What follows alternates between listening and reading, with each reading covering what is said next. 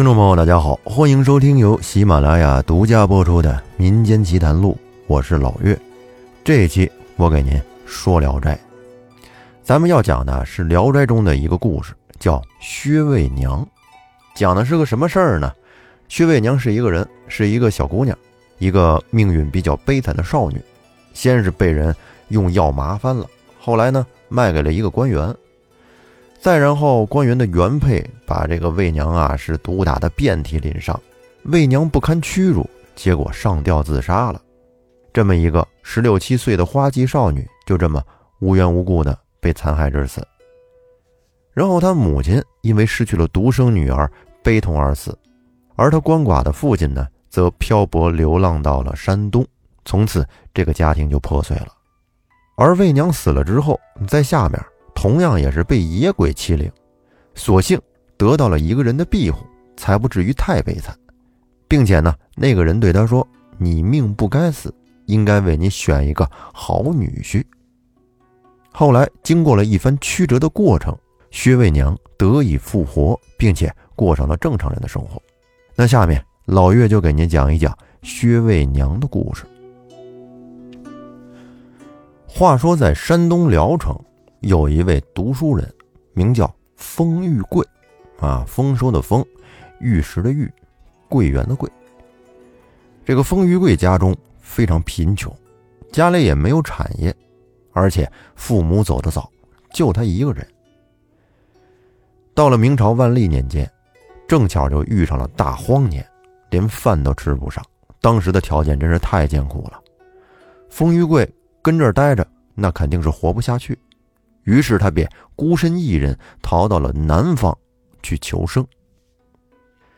在南方混了一段时间，等着灾荒过去了，他这准备再次回家。他在回家的途中，正走到山东的临沂县，没成想就生病了。哎，感冒发烧，浑身发冷。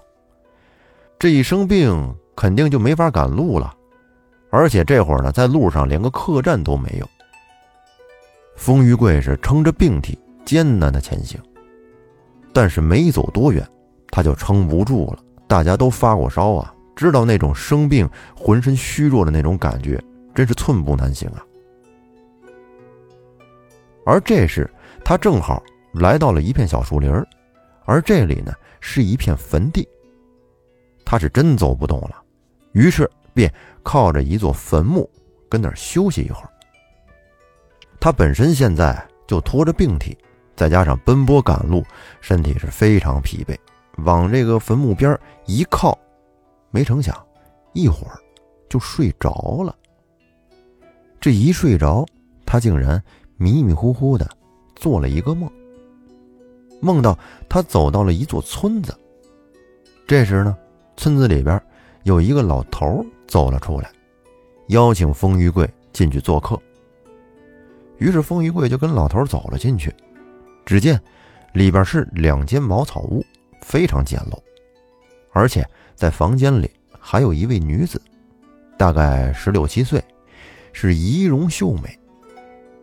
这老头让女子给风玉贵端上汤饭，并且呢用陶器盛出来给风玉贵吃。风玉贵这时也饿呀，于是便狼吞虎咽地吃了起来。他这边吃，老头便跟他聊天。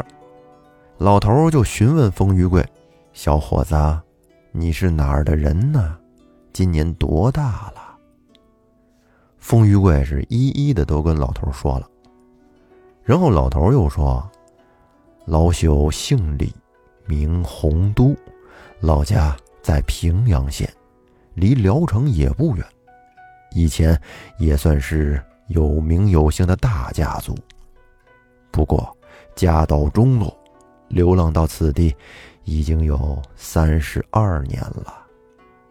风玉贵一听，哦，老大爷，我们看来可以算半个老乡了。老头接着说：“哦，老朽有一事相求，不知先生可否答应？”没有问题，您有事请讲。啊，是这样。还请先生谨记我现在这个地址。我儿子如果来此处探访，还望先生可以帮忙指路。老夫不敢忘记先生恩情。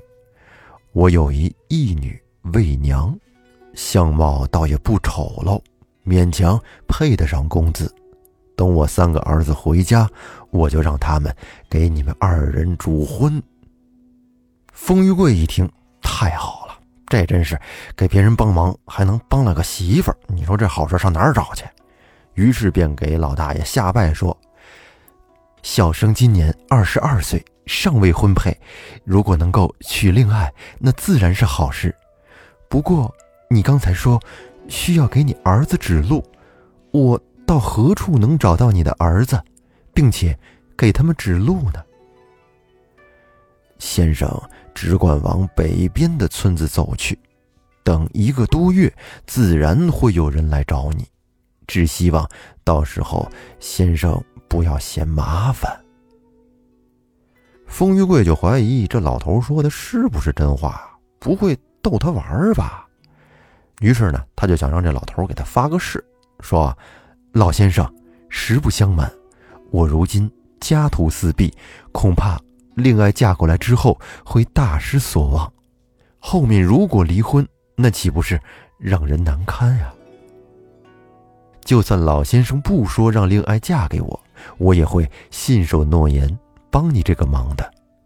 还望老先生真诚相待，不要拿婚姻大事来骗我。先生，这是逼老夫发誓。我当然知道先生家中贫穷，让小女和先生订婚，并非只是为先生着想。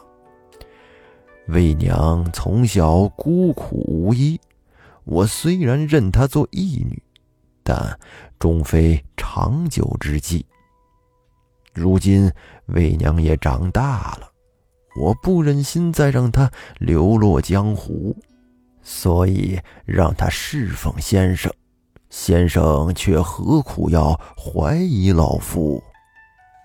说完，这个大爷抓住冯玉贵的手臂，就给他送了出去，并且拱手告别，关门离开了。冯玉贵从老大爷家出来之后，走了没几步，突然机灵一下子醒了。他这一睁眼，发现自己竟然还是躺在坟墓旁边，周围根本就没有茅草屋，也没有老大爷。他又抬头看了看天，这时已经都快中午了。然后他慢慢的起身，琢磨着刚才这个梦里说的是真的假的。现在我还清晰的记得，在梦里老大爷对我说的一言一语。要不然就试一试。于是，这风玉贵便犹犹豫豫的往北村走去，成不成呢？试一试呗。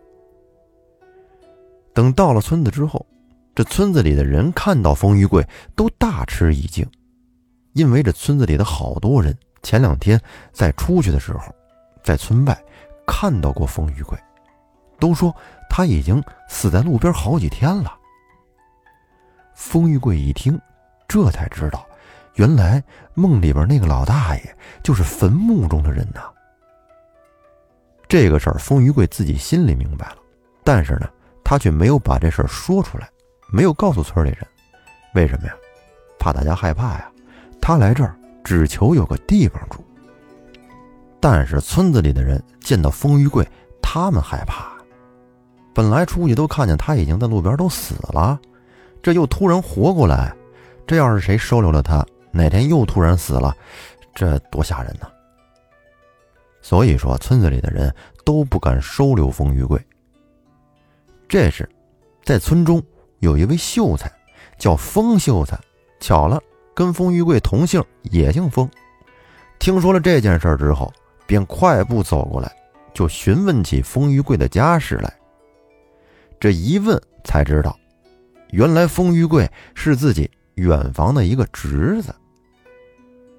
风秀才这时很高兴啊，带着风玉贵就回家了，给他请医生啊，抓药治病，在精心的调理之下，没几天，风玉贵的身体便康复了。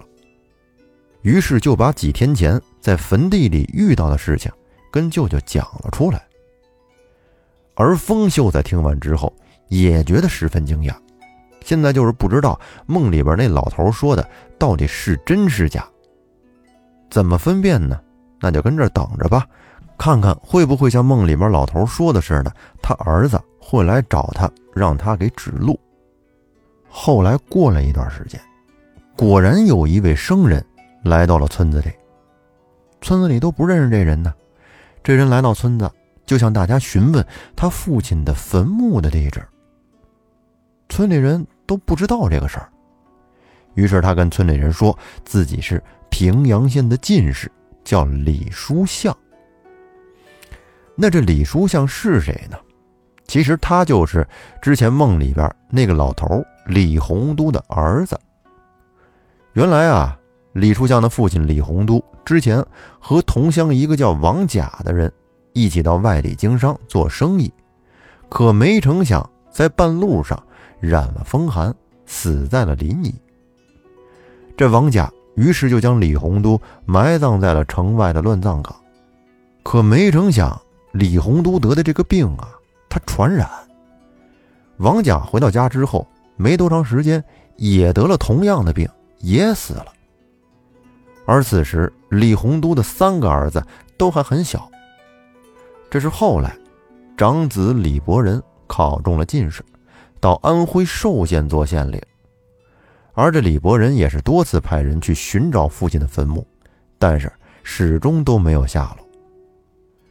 后来，二儿子李仲道也考中了举人，而这李书相年龄最小，再后来也考中了进士。